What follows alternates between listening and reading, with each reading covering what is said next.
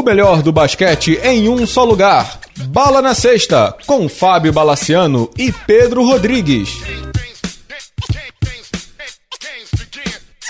Amigos do Bala na Sexta, tudo bem? Começando mais uma edição do podcast. Pedro Rodrigues do Rosário, como vai? Tudo bom, Bala? Tudo indo. Temporada ganhando velocidade, tanto na NBA quanto no NBB, né, cara? Haja velocidade. Os jogos estão rapidíssimos, a gente daqui a pouco vai comentar sobre isso. O programa de hoje já começa no novo formato da temporada, vocês vão perceber ao longo desse 2018-2019. Mas antes de entrar no tema da NBA, vamos só lembrar para os apoiadores, para os ouvintes, para todo mundo que segue aqui o podcast, do aplicativo Lua.net. Lua.net, que é um, uma plataforma de empreendedorismo digital em que você entra lá, cadastra a sua loja e vende os produtos que estão disponíveis no Lua.net e ganha um percentual em cima dessa venda, aproveite. E lembrando, ouvintes do podcast Bala na Sexta e apoiadores e seguidores do podcast Bala na Sexta tem vantagem. Vocês novos aí no lua.net ofereçam o cupom de desconto BALA23 e aquele que vender mais com esse cupom ganha uma camisa da NBA ou do NBB ao final de cada mês. Então aproveitem porque a promoção é bacana, o site e a plataforma são sensacionais, o aplicativo é muito bom. Mandem bala. Vamos começar aqui então, Pedro. Vamos de NBA. NBA. Pedro, a temporada da NBA está começando, está ganhando seu primeiro mês né, de gestação, digamos assim. Tem muita coisa já acontecendo. A gente dividiu entre o lado A e o lado B. O que de bom está acontecendo, né, em termos de time, em termos de jogador, e o time de, digamos assim, a decepção. Vamos começar pelo lado B? Quem é o Bom. seu lado B? Quem é que está mandando mal até o momento? Olha, Bala, eu nunca pensei que fosse dizer isso, mas o... existe um lugar em Washington mais confuso do que a Casa Branca, cara. Cara, o Washington Wizards esse ano é muito decepcionante. O começo deles é muito ruim. Eles têm talento para fazer muito mais do que eles estão fazendo agora. Assim, o Washington começa a temporada numa festa, eles finalmente conseguiram lotar o ginásio, perderam para o Heat, perderam para o Raptors, ganharam o primeiro jogo da fatídica viagem ao Oeste. E essa viagem para o Oeste, Bala, foi destruidora, né? Vitória cachapante do Warriors, perderam para o Kings, para o Clippers, para o Grizzlies, tudo bem, perder por Thunder era um pouco esperado. E agora se recuperam com um jogo contra o Knicks. Mas, cara, não dá. Defesa de perímetro fraquíssima e eles perdem todas as partidas, eles perdem nos rebotes. Eles não têm segundo arremesso e eles não conseguem produzir segunda chance para os jogadores. Eu nunca pensei que fosse dizer isso, mas, cara, o Dwight Howard está fazendo falta, cara. É, o Dwight Howard que estreou aí recentemente, tem mais ou menos uma semana, estreou até com duplo-duplo, né? Estreou com. O, acho que fez um jogo com quase 30 pontos, alguma coisa assim, né? Deixa eu te fazer uma pergunta, eu concordo inteiramente. O Washington, para mim, é a maior decepção, não há a menor dúvida disso. Quando você pensa num quinteto que tem John Wall, que tem Bradley Beal, Oro Porter, o Morris e o Dwight Howard, esse time é para brigar minimamente por mando de quadra no leste, minimamente. E eles estão levando paulada de tudo que é lado, de tudo que é lado. Assim, todos os jogos. Cara, o jogo contra o Memphis dele foi triste, triste, foi triste. O John Wall disse, né? Não sei se você chegou a ver essa entrevista, né? Uhum. Dizendo que, em português super claro, ele disse assim: nosso time hoje é uma merda. Você chegou a ver essa entrevista? Eu vi, eu vi. Ele falou: nosso time hoje é uma merda. É, aspas dele, né? Não é minha. Então, uhum. se ele está falando. Agora, a pergunta que eu te faço é o seguinte, Pedro: onde está o problema e existe solução? Ou seja, o problema está onde? Na liderança do, do, John Wall, que é uma mala? No Scott Brooks, que, que vira e mexe é contestado, ele já era contestado no Oklahoma, que é o técnico. Na montagem do elenco do, do Ernie Gernfield, que é o general manager, inclusive o general manager há mais tempo no cargo, junto com o R.C. Buford, do San Antonio Spurs. Onde está a questão do Washington? Você consegue detectar o problema e qual seria a solução? Porque elenco, me parece que os caras têm. Não, elenco tem, tem talento, é um, é um conjunto de egos, principalmente no vestiário, muito complicado, né? Falando em entrevista, é, o Austin Rivers, depois do jogo do Clippers, apontando o dedo, falou: olha, tem jogador aqui que não, não quer defender, tem jogador aqui que só quer saber dos seus números, não sei o quê, e no jogo seguinte com o Grizzlies o cara zera. Eu acho o elenco desbalanceado, completamente desbalanceado. Cara, desculpa, eles estão meio que amarrados com o John Wall e Bradley Bill. E também é, com então, o Otto Porter, o Otto é, então, Jr. Aí é que tá, você chegou, você Como é chegou que no ponto. esses- como é que você movimenta esses caras? Você chegou no ponto pra mim. Eu não acho que o elenco é desbalanceado, não. Acho que o elenco, inclusive, é bem balanceado. Os É. padrões NBA, assim, você tem um backcourt ali com o Wall e o Bradley Bill, que é muito bom. Tem uma ala, entre aspas, segura com o Aro Porter. Tem pivô, que é o Dwight Howard. Tem um ala pivô aberto, que é o Morris. Assim, não acho desbalanceado, não. Pra mim, vendo de longe, tá? E não sou, entre aspas, o maior especialista em Washington, e nem quero ser, não. Mas quando eu vejo de longe, o que mais me chama a atenção assim, não é, não é briga de ego. Primeiro que o John Wall, de novo, ele é uma baita mala. Mas segundo, será que tá claro para quem tá no Washington quem é o dono do time? Porque isso faz muita diferença na NBA. Você sabe disso, Pedro. Quem é o dono do time ali? É o Bradley Beal? É o John Wall? Quando a gente, a gente gosta de dizer, né? De quem é a chave da franquia hoje? É do Wall? É do Bill? Isso ninguém sabe ali dentro. Isso acho que faz uma diferença muito grande. Ah, Bala, o que, que você faria? Trocaria um dos dois? É, Se, se para mim tivesse claro quem é o- a chave da franquia, eu, eu acho que eu trocaria. Não sei o que, que você acha. Quando eu falo que é, que é desbalanceado, Bala, é o seguinte: você tem um jogador, por exemplo, como o Bradley Bill, que tem talento para ser o, o dono da franquia, mas ele não quer. Ele não quer, ele não, mentalmente ele não quer. Os erros do Washington, de garrafão, não sei o quê, cara, esses são históricos, já tem muito tempo isso. E nu- nunca se, se acerta. Cara, defender a, a- a defesa. Cara, desculpa, o John Wall não defende. Ele dá um. faz um miguezinho, ali. É, um miguezinho. ali. Mas, mas não defende. Cara, nessa NBA hoje, defesa de perímetro é fundamental. Cara, a minha, que- Bala, a minha questão é o seguinte: tem que ir pro mercado, tem que trocar esses caras. Esses caras não têm mercado. Ah, não concordo, não. Eles têm muito mercado. Eu só não sei o que, que os outros caras vão dar pra eles. Né? Eu não concordo com isso de jeito nenhum que você tá Cara, falando. que- quem. Vamos lá. Imagina pra onde o John Wall pode ir, cara. Ele, é- ele, Pô, fosse- ele é, ele, ele é ele- franchise ele é player. top lance é que eu não sei. É. ele é top 5 de, de armadores principais da liga. Mas quem quer esse fio desencapado? Não, é outra, é outra questão. Mas um ponto que você tocou que eu acho que é fundamental é essa questão de defesa. Só lembrando, o Washington teve um jogo no dia 28 de outubro em que ele levou 136 pontos do Clippers. E quatro dias antes, contra o Golden State, ele levou 144. O Washington não teve nem. Só teve um jogo que é o que ele ganhou nesse domingo contra o Knicks, que ele levou menos de 100 pontos na temporada. Cara, é muita coisa. Eu sei que nessa NBA tá todo mundo fazendo mais de 100 pontos, a gente sabe disso. Mas é muita coisa pra você tentar ganhar jogo, né? Eles não estão conseguindo fazer os famosos stops que a NBA sabe que, é Uhum, necessário pra você uhum. ganhar jogo no final. Eles não estão conseguindo.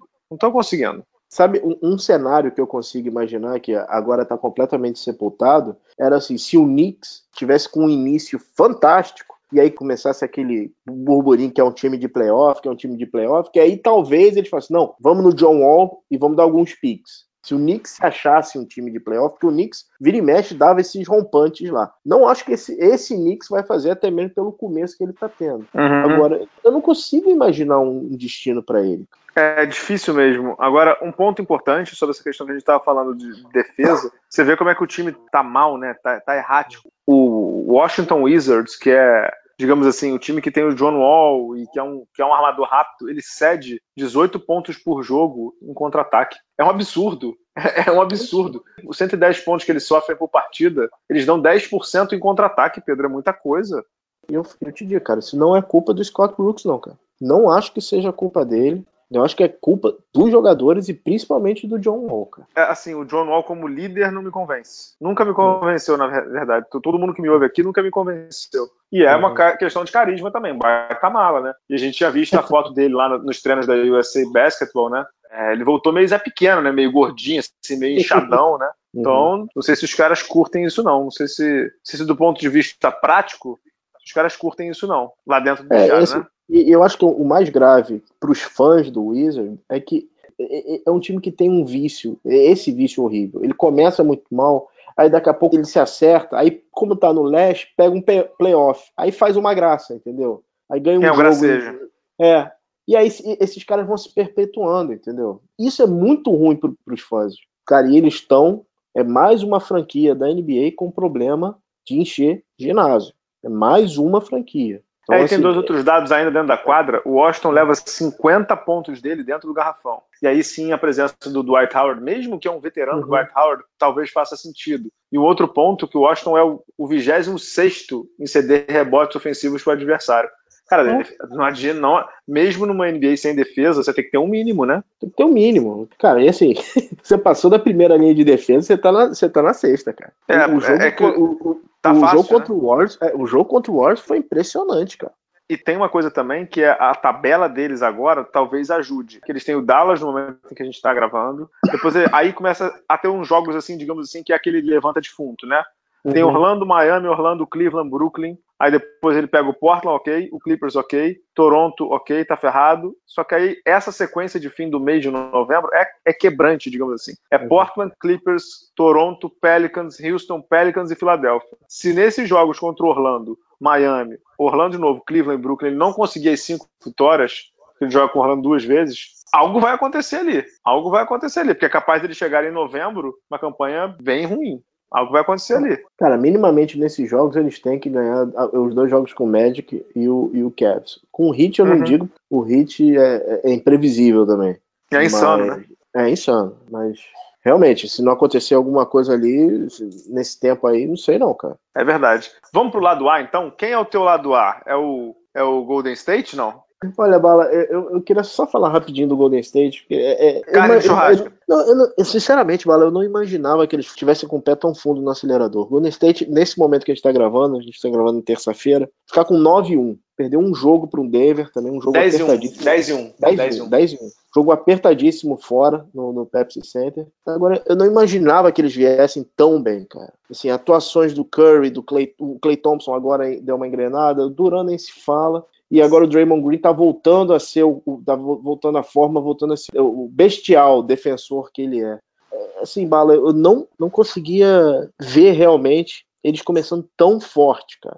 Antes de falar dele, só dar um dado que o, o Stat News publicou e o Weber Costa publicou, republicou lá no, no grupo dos apoiadores do Bala na sexta. O Golden State Warriors, nas últimas oito temporadas, ele saltou de 45% de conversão no arremesso.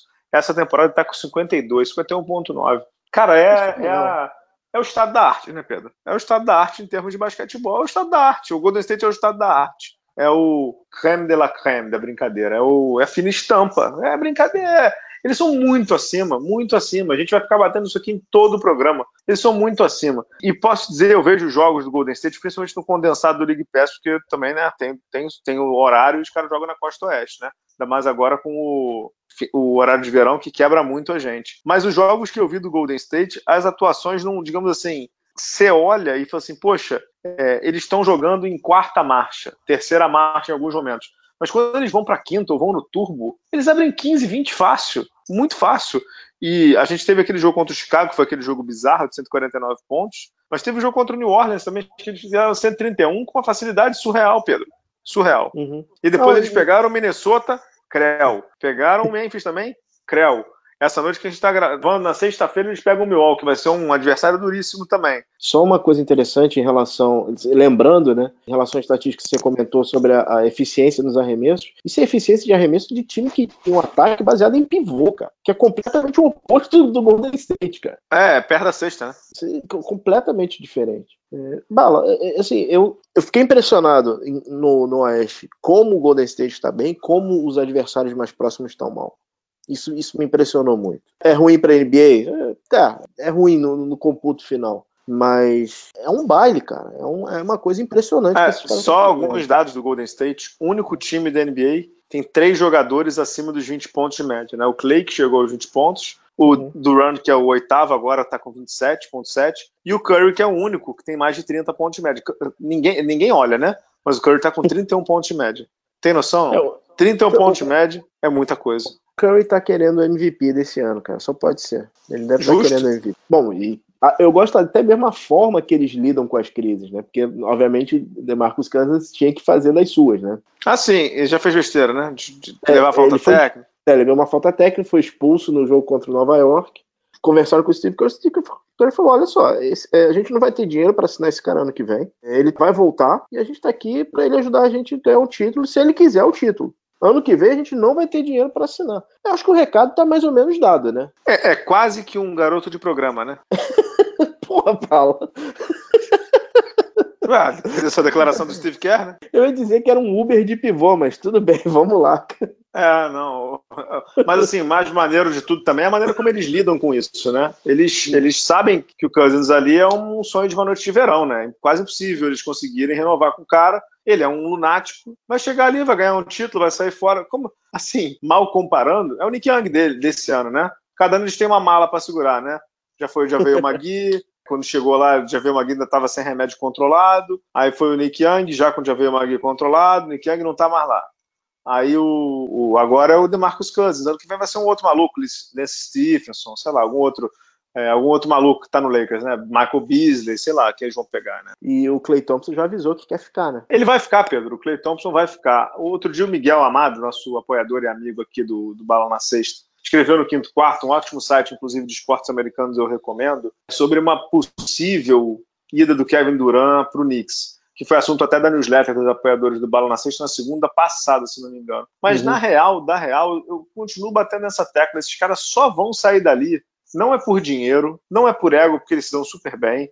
Eles só vão sair dali se for uma coisa de tipo, ah, eu quero ganhar sendo franchise player sozinho. O que de verdade é um raciocínio que acho que assim, o único que consegue isso ou conseguir é o papai LeBron, né? De levar uma franquia realmente nas costas, né? Como ele fez ano passado, levar para uma final, dois, os últimos anos que ele teve o Kyrie Irving, não sei o quê. Mas é, eu acho que é tão bobo, porque esse time do Warriors, que é, já é um time histórico, Pedro, eles podem ganhar 7, 8 títulos, a gente sabe disso. Concordo. É, a gente tem duas outras franquias para falar do lado A, mas a gente deixou para o segundo bloco, né? Isso, vamos, vamos, vamos para o intervalo agora e vamos, vamos para o segundo bloco. A gente volta para o segundo bloco e depois a gente fala disso.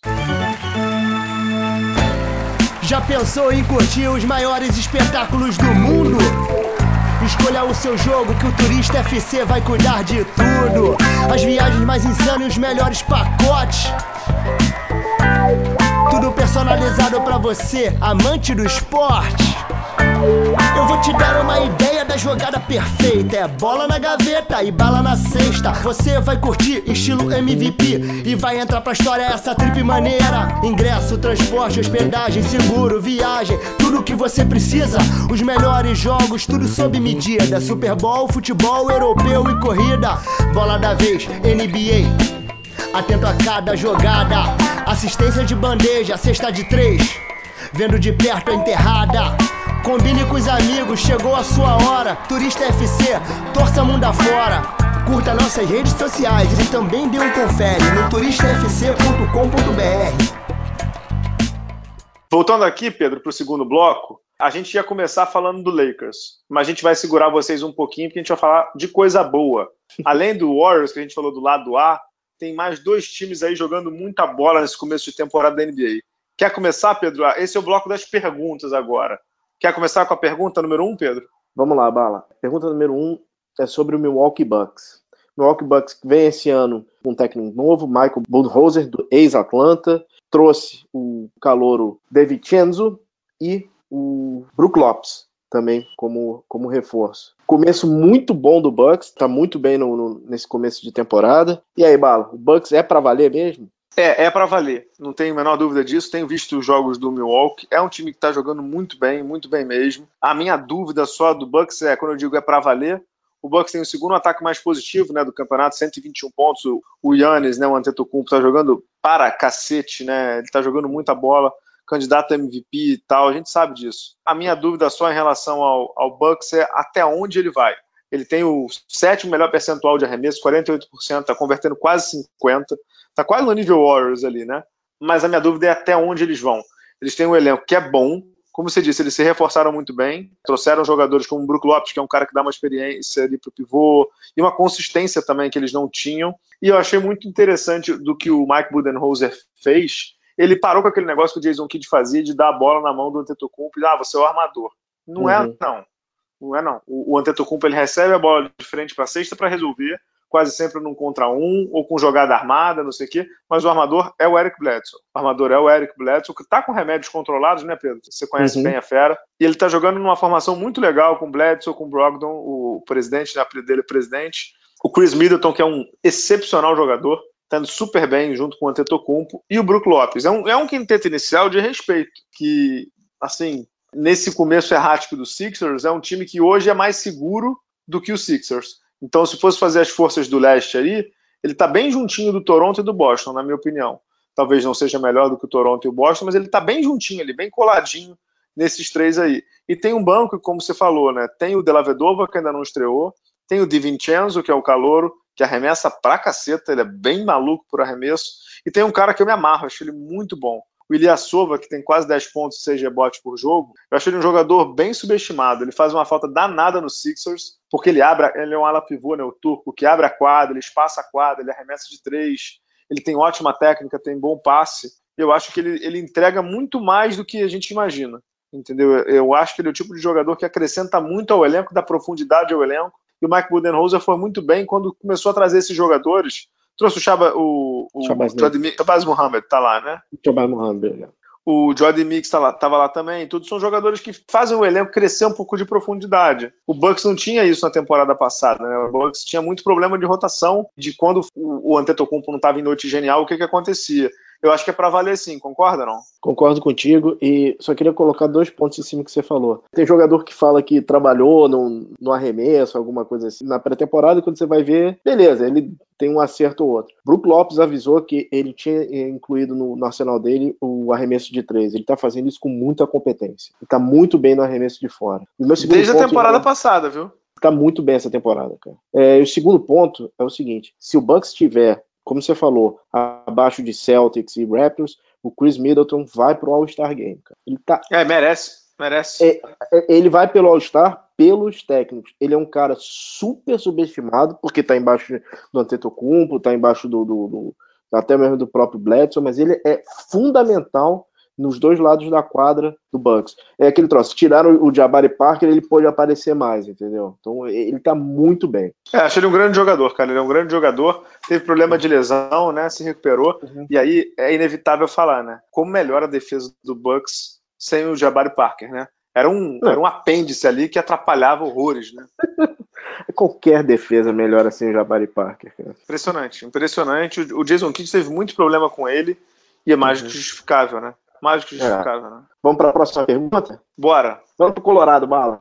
Vamos falar um pouco do Denver Nuggets. Denver Nuggets fazendo realmente o dever de casa. Ele está vencendo cedo, né? Ele pegou um calendário complicado, mesmo assim está muito bem na temporada. Parece que já está tá se, é, tá se encaminhando realmente para ir para o playoff até com uma certa tranquilidade. Repito a pergunta: o Denver é para valer esse ano, Bala? O Denver é time de playoff. Eu acho que ah, foi até tema de texto nessa terça-feira lá no Bala na Sexta. Eu só acho que ele tá, digamos assim, acima demais. Né? Ele tá com 9-1.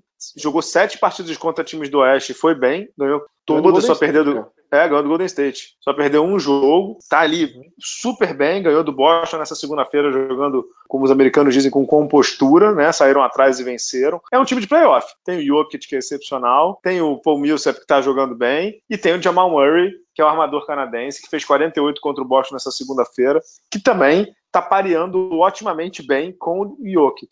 São dois jogadores jovens com futuro, talvez não para esse ano, mas acho que eles vão chegar longe, viu, Pedro? Fazer uma final de conferência. Esse núcleo do Jokic, o Murray, o Will Barton, que está machucado, e o Gary Harris, é muito bonzinho, cara. É muito bonzinho. O Denver não tinha um time assim havia anos, hein? Desde, desde o Carmelo Anthony, Iverson, todo mundo lá, né? Billups, todo mundo. Algumas coisas engraçadas em relação ao, ao Nuggets, né? Primeiro, o Isaiah Thomas ainda nem estreou. nem estreou. Thomas, nem estreou ainda. Segundo, o canadense Jamal Murray tem um recorde na NBA. Um canadense com o maior número de pontos nesse jogo de segunda-feira que ele fez 48 pontos. Quase deu uma confusão no final com o Kyrie Irving, né? Não sei se você rapaz, viu no final do jogo. Rapaz, né? eu vi, eu vi no condensado do League Pass. Rapaz, ele ia fazendo uma bobagem. Ele ia fazendo, não, ele fez, né? É que a bola não caiu. Ele fez, o Irving pegou a bola. você viu isso? Vi sim. Vi sim, explica para os ouvintes. Explica para os ouvintes. Vamos lá, o jogo mais, mais jogo decidido, né? A, a bola com o Jamal Murray. Faltando poucos segundos para acabar o jogo, aquele, aquele acordo de cavalheiros, você quica a bola, dá uma paradinha, só que o, o ginásio inteiro, 50-50, para o cara fazer 50 pontos, ele vai dá uma parada, a defesa do Celtics para, ele vai, arremessa, e a bola não entra. Aí deu aquela confusão, né? Porque existe um acordo de cavalheiro. O Kyrie pegou a bola, porque falou que ele não ia ter a bola do jogo para comemorar, e jogou a bola na arquibancada. Tomou uma multa da NBA. E, existe esse acordo de cavalheiros. Eu não sei se eu concordo muito, principalmente nesse caso, pô, o cara fazer 50 pontos, né? É, assim, é o código tácito do basquete, né? Existe uhum. esse código e as pessoas respeitam. Então, de verdade, é sem necessidade. Na minha opinião, é sem necessidade. Mas o ego do jogador é assim mesmo. Eu também acho. Agora, Bala, só uma palavrinha em relação ao Jokic. Não sei se você concorda, mas ele é o mais parecido com o Sabonis no auge que a gente está vendo, né? Concordo, inclusive na lentidão, né? Exatamente. O cara, teve, o cara teve duplo-duplo com 20 assistências, maluco. É brincadeira, cara. Não, ele tá fazendo jogo. Outro dia ele teve um, um jogo, acho sei lá, 8 pontos e 16 assistências. Isso é uma coisa. Você olha assim, você fala assim, esse, esse gráfico tá invertido, né? Agora, Bala, me diz uma coisa. Quando o Isaiah Thomas voltar, porque o Isaiah Thomas precisa estar tá com a bola para ele ser efetivo. A gente viu isso em, Sacramento, a gente viu isso em, em, no Suns, a gente viu isso em, no Cleveland. Como é que o Mike Malone vai fazer esse ajuste para um jogador que precisa muito da bola para jogar com esse Olha, eu não tenho a menor ideia. Eu só desejo boa sorte ao Mike Malone, porque o time dele tá, time dele tá tão ajeitado, mas tão ajeitado, que você fica perguntando para quê, né? É porque é um time que passa muito bem a bola, né, cara? Não, passa bem, é altruísta e, e uhum. assim, eu não vou, eu não vou contar isso para os nossos amigos, porque já tem uma galera assim, né? A galera da antiga. Tipo assim, ah, o armador é o mais baixinho, né? O armador do time é o Jokic, né? Tá meio claro para você, concorda? Não, inteiramente. Como é que você vai fazer para tirar a bola não, não só do, do, entre aspas, do seu armador, mas do melhor jogador do time, do melhor passador do time e do cara que tem a melhor visão, sei lá, da NBA. Um dos melhores jogadores da NBA em termos de visão de jogo é ele. Como é que você vai tirar a bola da mão dele para dar para Isaiah Thomas? Complicado. Que é um né? finalizador, né? né? Que é um finalizador. Ele arma para ele, né? É, exato, que é um finalizador, né? É o, é o slasher, Bem complexo. Né? É, bem complexo essa questão. Eu acho que em alguns momentos. O Lakers usou bem o Azar ano passado. Em alguns uhum. momentos ele funciona. Por quê? Porque, assim, 10 minutos, 15 minutos, ele consegue atrair a marcação e fazer algumas coisas para ele mesmo. Mas eu acho que quando passa disso, 20 minutos, 25, acho que o único que soube usar ele bem a temporada inteira, por um período mais longo, foi o Brad Stevens. Não sei se o Michael Malone tem essa prerrogativa, digamos assim, do foro, digamos assim, para usar, um termo, usar um termo bem brasileiro nos últimos tempos. Eu acho que ele deveria ser usado em doses bem homeopáticas, na minha opinião. Vamos para a próxima? Vamos para a próxima. Rapaz, essa é quente, hein? Pois é, Bala. É, todo mundo sabe que veterano faz, faz os seus trotes com os calouros da NBA mas algo acontece em Dallas. Bala, existe efetivamente um boicote ao, ao Luca Doncic no Mavs, cara? Olha, é, é, é, não tô querendo me esquivar de nada e nem tô querendo dizer que sim, mas que a campanha do Dallas é um, um português super claro também, é uma merda, é uma merda, uhum. né? É decepcionante. Campanha do Dallas, decepcionante. Campanha do Dallas é uma merda, 2 em 7 no momento em que a gente grava. É, e o lance que eu, perde para Atlanta. E o lance que originou isso é um lance que a gente colocou até lá no grupo dos apoiadores do Bala na Sexta. É um lance que o Doncic está indo para um rebote defensivo e tá só ele, né? Vem o DeAndre Jordan igual um maluco e pega o rebote por cima do garoto e quase desce em cima do Doncic, né? e, e dá para ver no vídeo a reação do Mark Cuban, que é o dono da franquia, no fundo da uhum. quadra, meio que dá uma levantada, né? Levanta a mão. Bem irado, né? E o Doncic está com uma, média de 19 pontos, 6 rebotes e 5 assistências, né? É uma média de gente grande, né? uma média de gente, de, de, de jogador grande. No primeiro ano dele, todo mundo está elogiando o garoto. O LeBron deu uma camisa para ele, assinada, né? Deu declarações sobre o Doncic antes e depois do jogo, assim, mega elogiosas, dizendo que o, que o menino tem, tem, entre aspas, um pedigree acima da média, entende de basquete, tal, tal, tal. O que a gente está tá vendo, né, e os rumores começam forte, é que o Wes Matthews, o DeAndre Jordan e o próprio Dennis Smith Jr., Dennis Smith sai fora, hein? Estão meio que boicotando o cara em termos de passe, em termos de pique, em termos de, de até de treinamento mesmo. Pedro, sinceramente falando, para o Dallas, duas alternativas. Chama os veteranos na chincha e diz assim: vocês vão fazer isso mesmo? Se a resposta for sim, bota o Novitsky para entrar em quadra, no sentido de entrar em quadra para apaziguar os ânimos, e troca esses caras todos. Troca esses caras todos, a, a, franquia, a franquia Mavs só tem uma, um, uma maneira de ser boa em cinco anos. É dando a bola na mão do Doncic. Porque de resto não vai acontecer mais nada ali. Concorda? Você lembrou bem das estatísticas do Doncic. Quais são as estatísticas do David, Dennis Smith Jr.? Você poderia falar para o nosso querido público? Falo, não é tão ruim não. 16 pontos é. e meio, 2 rebotes e 3.8. Uma quantidade absurdamente maior de toques na bola que o Doncic. A, a, o que eu estou querendo dizer é o seguinte: a produção dele é muito maior porque ele tem sim uma, uma, proteção. Ele tem sim uma proteção, cara. Eu acho é covarde o que está acontecendo. Europeu, a gente sabe que tem problema, gringo tem, tem problema na NBA, mas é, é, eu, eu concordo inteiramente contigo, cara. É, ou eles dão a bola na mão dele, ou vai ser esse 2 e 9, vai ficar nesse, nesse reme-reme aí. É muito ruim para a franquia que o Nowitzki não, não tenha voltado ainda. É, mas ao mesmo tempo me estranha um pouco esse tipo de coisa acontecer, porque normalmente, o, sei lá, o, quando acontecia tipo o Nash, né? O Nowitzki que deveria estar dominando o vestiário, não é, não, e não o DeAndre Jordan, né? Não, mas é que ele não tá. Ele tá. É, ele não tá no dia a dia, porque ele se machucou, né, cara? Ah, mas tá, tá, tá treinando, né? Tá treinando, tava... tá acompanhando jogos, tá nos treinamentos. Uhum. E ele tem, e ele tem voz para chegar no Rick Carlisle e dizer o que tem, tem, que ser feito, né? É, o cara boicotou Yogi Ferro, né, cara?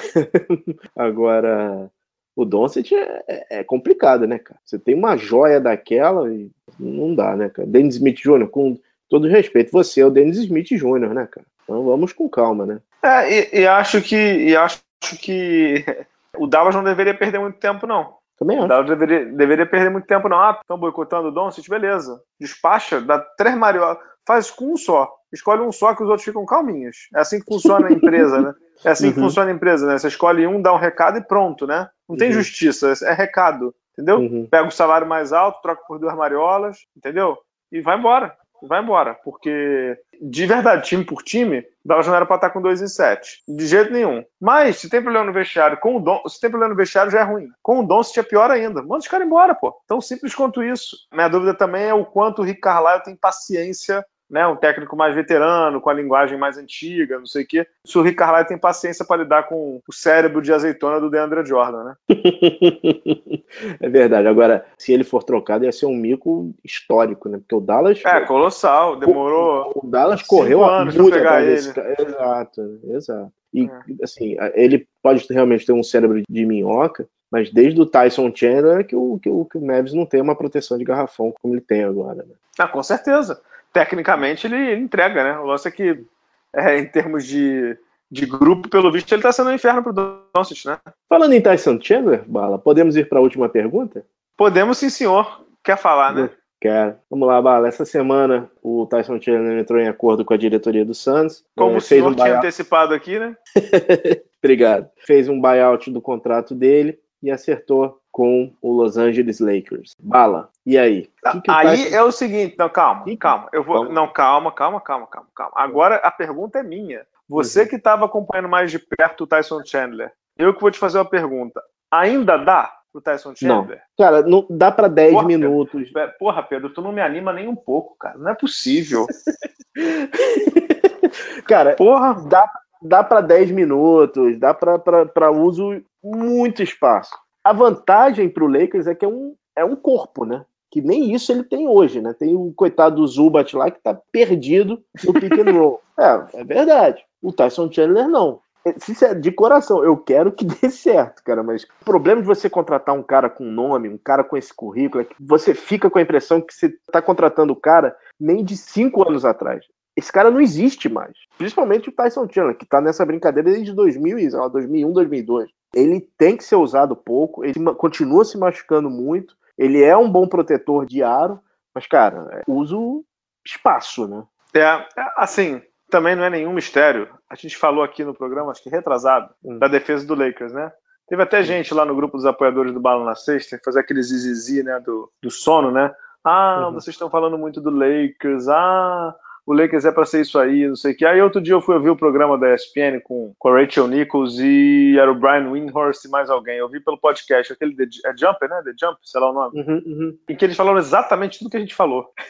exatamente tudo. Tudo, linha por linha que a gente falou aqui. Que a defesa do Lakers era um lixo e que a defesa de perímetro do Lakers era um lixo, mas que a defesa de perto do garrafão era horrível e que o Luke Walton não tinha as peças. O Brian Windhorst falou no programa exatamente o que a gente falou, que a culpa não é só do Luke Walton, mas do elenco que foi formado para ele.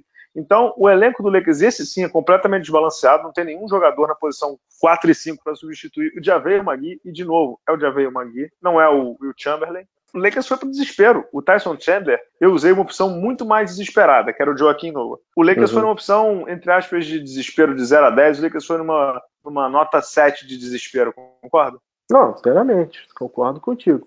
Agora, não digo que seria a solução. Mas você não teria o, um jogador como o Serge Ibaka operando no meio do garrafão, como o Ibaka fez nesse jogo, nesse jogo de domingo à noite. Cara, era, é, foi brincadeira, né, cara? Não, não falaremos neste programa, não falaremos neste programa de Toronto e Lakers. Não falaremos. Olha, eu, os, ba, os balinhas no domingo não estavam dormindo muito bem, não sei o que e tal. E aí eu liguei a televisão para ver. Quando eu liguei, estava 41 a 11. O 40. eu falei, o que está acontecendo aqui? Não é brincadeira, não. E aí sim eu concordo que não é só o elenco, aí tem muito da parcela do Luke Walton. Não é possível o Serge Ibaka ter uma noite de Kobe Bryant. Não é possível. Ele estava acertando tudo. Na boa, você não confia no Zuba? Se vira, bota, bota ele para jogar e vê o que, que vai dar. Ele é pivô, ele é grande. Teve uma hora que, que o Hart estava no, no Ibaka. Não dá, Pedro. Não, não dá. Tinha hora que era o Lebron, cara. Para. Não. Ah, e, e, aí, vamos, vamos lá. E, o Pascal, e o Pascal Siakam, cara? Não, parecia o, parecia o Barkley. Parecia o Barkley. É, Teve uma hora que ele deu um giro ali no Lance Stephenson que foi uma coisa de louco, ah. né? Então, assim, para mim, a questão do, do, Lakers, né, e a questão também do Tyson Chandler que está chegando aí, é minimamente dar um pouquinho de defesa para esse time, que é uma das piores defesas, da, não é nem a pior defesa do campeonato, uma das piores defesas do Lakers que eu já vi na minha vida. Eu já vi defesas ruins do Lakers. Hein? Essa defesa é muito ruim. É, de, é defesa ruim de esquema, é defesa ruim de corpo, é defesa ruim num contra um, é defesa ruim no perímetro, é defesa ruim de tudo. E, e, e sendo super sincero, LeBron James com um dos piores pontos defesa de um contra um da carreira dele. Acho que o, segundo pior ano, depois de 2004, 2005. Ele não está marcando nada, absolutamente nada. Rajon Rondo também não está marcando nada. São jogadores que são conhecidos também por marcar bem. É, eu sei que defesa é coletivo, não sei o que é esquema, mas se individualmente eles estão mal, o LeBron está sendo batido em todas as infiltrações. Todas, sem exceção. é duro coisa. criticar o LeBron, né? Mas é real. Não, em relação ao LeBron, LeBron, os números estão lá, mas ele está arremessando muito mal e tem muito arremesso dele contestado. Tô vendo muito, muitas vezes o LeBron tomando toco perto da cesta, o que, cara, é, era raro acontecer, cara. Ah, é, é, raro e o mais bizarro é assim, você não dá para criticar o LeBron, óbvio, né, um dos melhores jogadores do mundo, na minha opinião, ainda o melhor do mundo, mas o, o, Lakers tem sido melhor com ele fora do que dentro da quadra, né? Isso também foi colocado no grupo dos apoiadores do Bola na Sexta. Uhum. Número frio e tal, mas que ele não está defendendo nada, não está. Não está. O Hart defende melhor que ele. E outra coisa que para mim também está muito claro, quando o Hart entra, o Josh Hart, o, alarmador, a defesa melhora um pouquinho. Talvez seja o caso de tirar o Kuzma de titular e botar ele de novo. Botar o Hart de titular.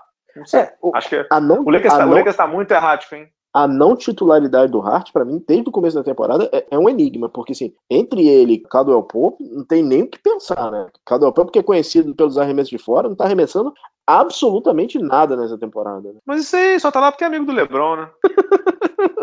Pô, pelo é amor o... de Deus, né?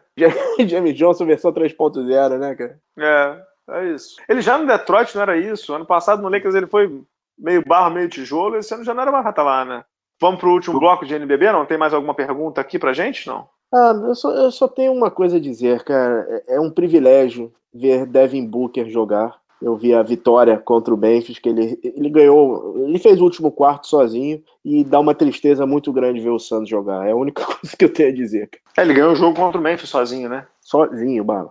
Agora, uma palavrinha rapidinho do Memphis. Com o Connolly, Gasol e o menino novo, Jarrett, ainda são competitivos, cara, por incrível que pareça. É, assim, vou dizer uma coisa que dá um gosto danado ver o Memphis jogar, sabia? Uhum. Com todas as dificuldades que eles têm, todas as dificuldades que eles têm, mas eles, eles vão tentando, né? Eles vão eles tentando. Vão e, e, vou dizer uma coisa para você: o Mike Conley é muito subestimado, porque ele é excepcional. Ele é excepcional, cara. Quando ele tá. E ele, e ele deu uma declaração outro dia dizendo que ele ainda está 70% da capacidade física dele, que ele está voltando de lesão. Joga 100%, meu querido, que eu quero ver de novo. ele é muito bom, né?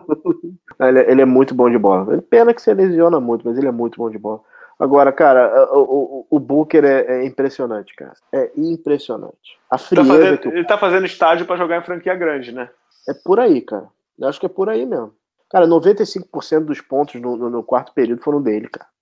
Sim, é, é, é ele é fora da curva, cara. Ele, ele é fora da curva. A calma que ele tem. É, é, olha, que privilégio, cara. É, ele é craque, né, cara? E, e, já te falei, esse aí é unicórnio. Esse é unicórnio. Vamos, vamos esse é unicórnio. Pro, pro intervalo? Bora. Bora. Vamos pro intervalo. A gente vai com o Mr. Boller agora e volta já já para falar de NBB. We know game, we know game. Vista-se com atitude dentro e fora da quadra. Mr. Baller é a marca com o DNA do basquete. Camisetas e bonés personalizados, criados com alto padrão de qualidade para a academia, para o dia a dia, para o seu lifestyle. Visite nossa loja em mrballer.com.br e conheça nossas estampas exclusivas, pagamentos via cartão de crédito ou boleto bancário. Se preferir, chame a gente no WhatsApp 47 99754 0272. Siga também o Mr. Baller no Instagram e na nossa página do Facebook. Junte-se a nós, Pia Baller.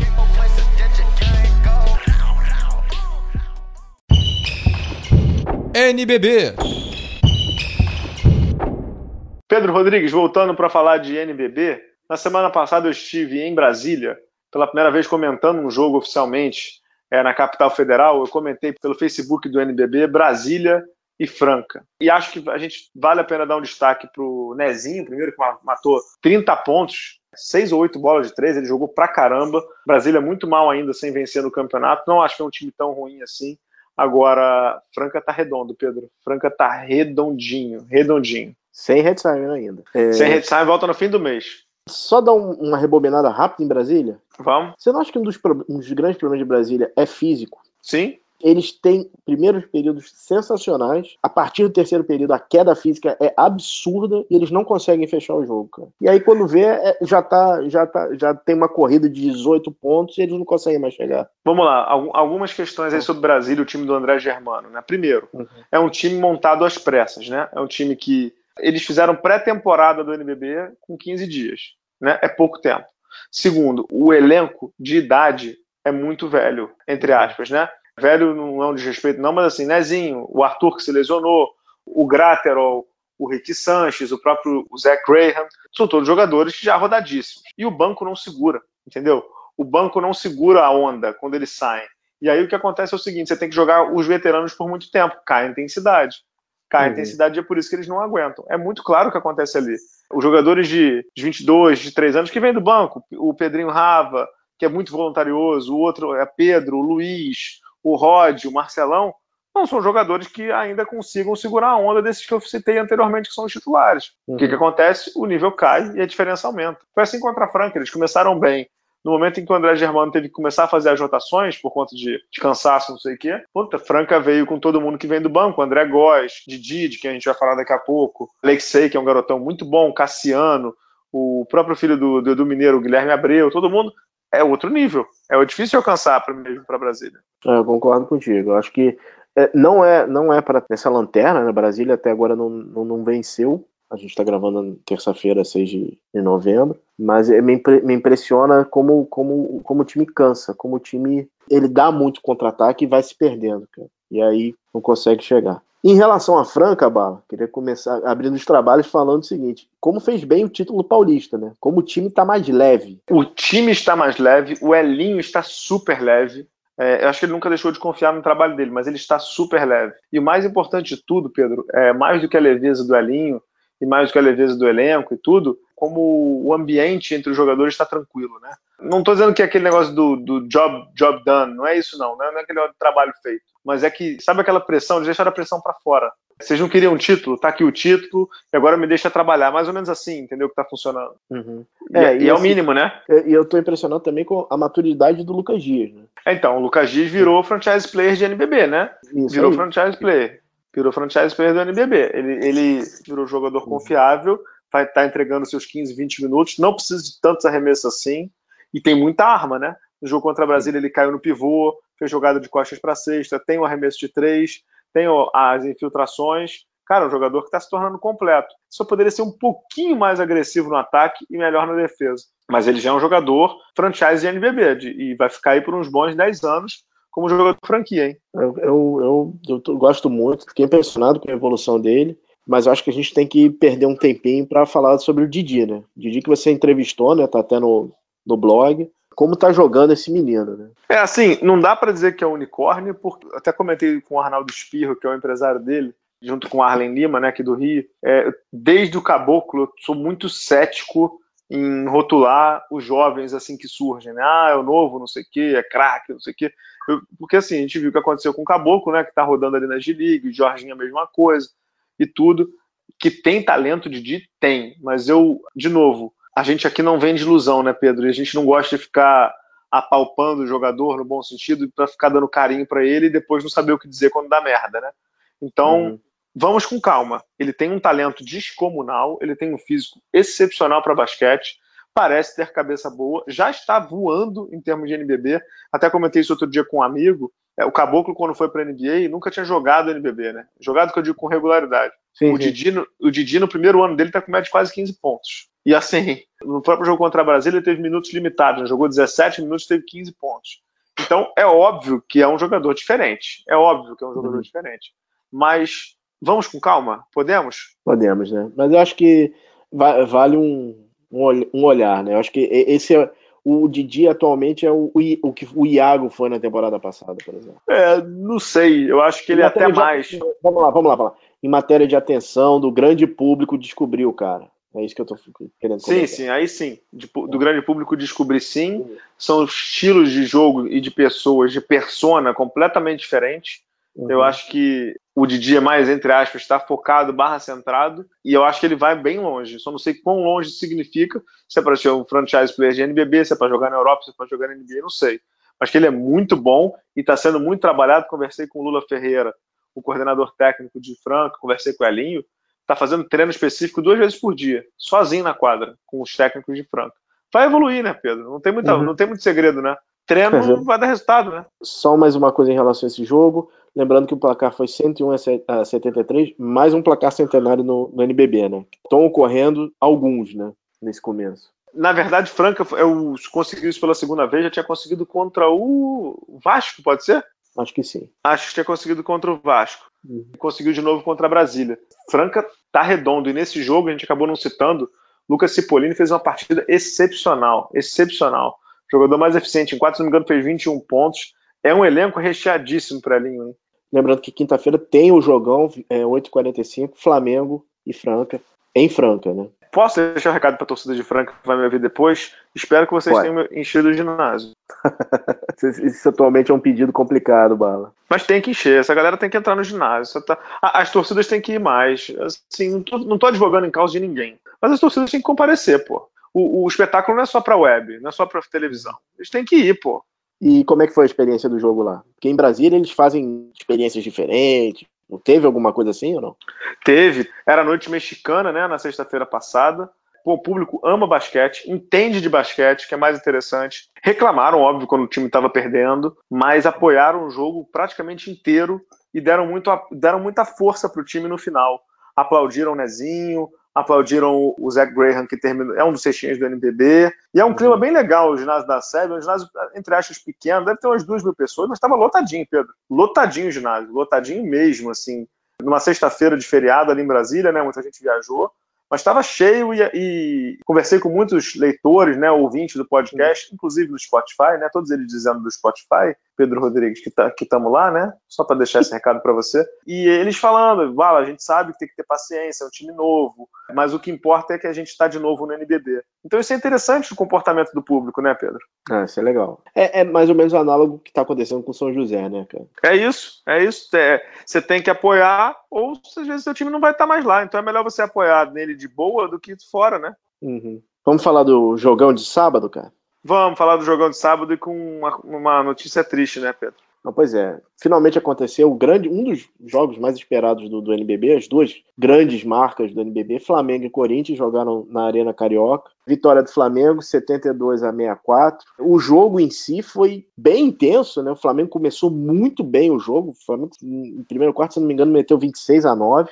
O Corinthians depois equilibrou as forças com uma boa defesa, né? O quarto período, Bala, é que eu não, não sei se eu gostaria de entrar nesse, nessa Saara, mas eu acho que a arbitragem teve uma certa influência no resultado, sim, entendeu? Algumas faltas técnicas ali eu não, não concordei muito, mas que acabaram beneficiando o Flamengo, dois lances livres para o Marquinhos, mas foi um bom jogo e infelizmente a gente teve a lesão do Ricardo Fischer no último período, quando numa jogada junto do armador do Flamengo, Franco Balbi, né?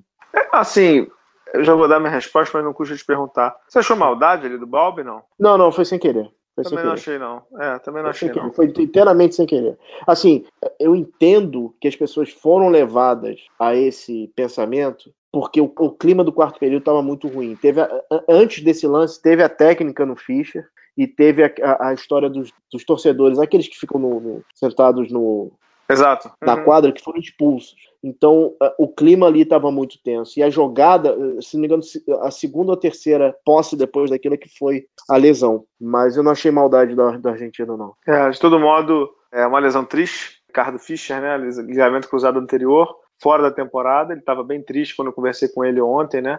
Nessa segunda-feira. Devastado, né? Segunda lesão dele. E a segunda lesão dele em jogo contra o Flamengo, né? Ele, quando ele jogava em Bauru, ele se machucou. Uhum. E de novo, um ano antes de uma competição importante, né? Não vai jogar o Mundial do ano que vem, muito provavelmente, né? É, mundial da China, e não jogou a Olimpíada no Rio. Não que ele seria convocado, mas teria a chance de, né? Infelizmente é o que vai acontecer para ele, né? É, sim, desejo melhoras. Ele realmente estava voltando a ser o Fischer que a gente se acostumou a ver em, em Bauru. É uma pena, cara. Ele estava começando, o, o, Corinthians em si estava começando a encaixar passando muito por ele. Ele estava com um entrosamento fantástico com o Fuller, mas. Exato, exato. É, cara, é, é, é, tão triste.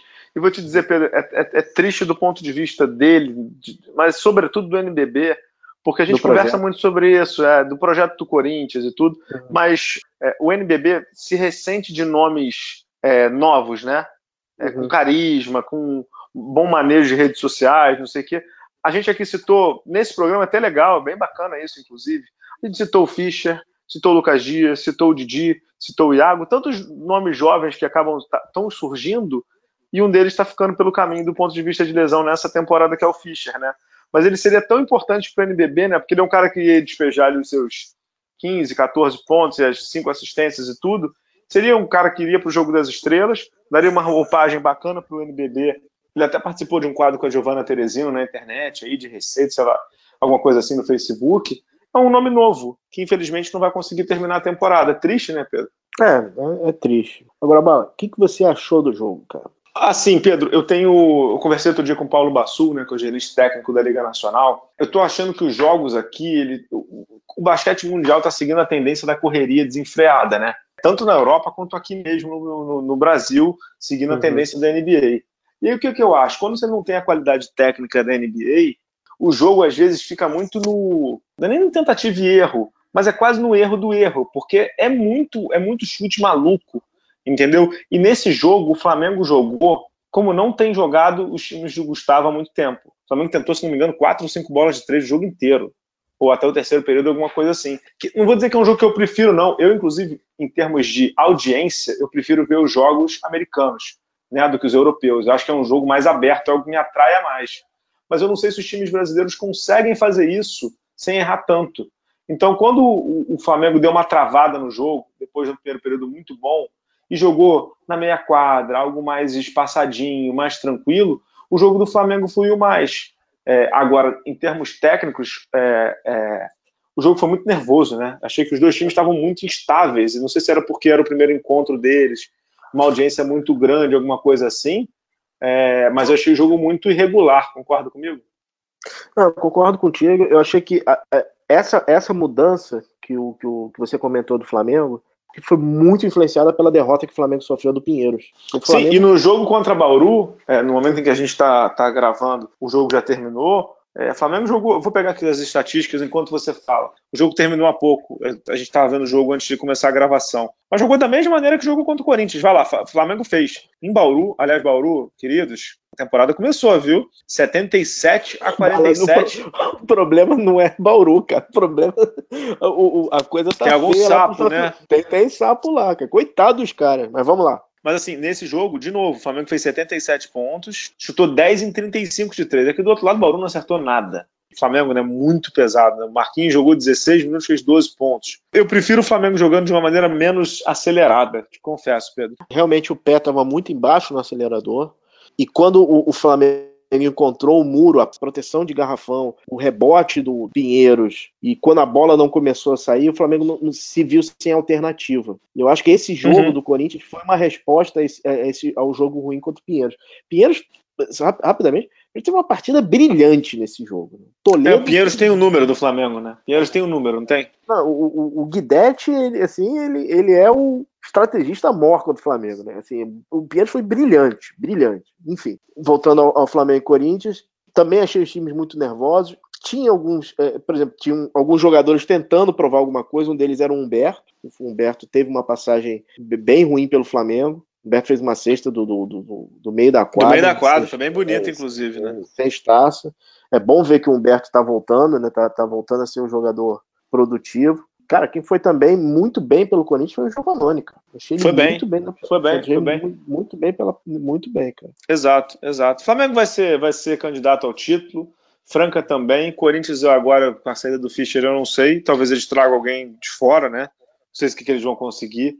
Uma pena realmente essa lesão do Fischer. Pedro, algum destaque mais de NBB ou podemos fechar o programa? Só em relação aos ingressos, o Flamengo vende os ingressos através de um site chamado Guichê Web, que é muito bom. Uhum. Só que ele só, é, é, só, aceita cartão de crédito. Algumas pessoas já vieram falar comigo e falaram assim: cara, esse cara tinha que aceitar boleto ou, ou, ou então cartão de débito. Porque as pessoas, efetivamente, não, a maioria não tem cartão de crédito. Não sei se a, a, é realmente é uma desculpa ou se ajudaria realmente as pessoas irem para a Arena Carioca. Esse jogo do Corinthians tiveram 1.600 pessoas, é muito pouco, né, Barro? Muito pouco, mas já é o dobro em relação ao que tinha, né? A média do Flamengo são 600 700 pessoas, né?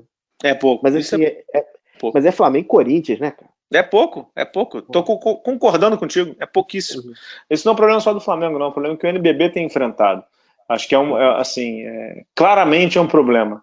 Né? Não, é nenhuma, não é nenhuma crítica pesada a ninguém, tudo claramente é um problema que eles têm que solucionar. Mas de verdade, não é um problema da liga, não. É um problema que os clubes têm que solucionar. É como é que o clube coloca nego para dentro. Tão simples quanto. Concordo contigo. Então é isso. Voltamos semana que vem. Agradecendo aí ao Amorim, Pedro Amorim, Estação Idor pela edição. Pedro Rodrigues, voltamos semana que vem, viu? Tá certo, Bala. Obrigado, pessoal. Até a próxima. Tchau, tchau.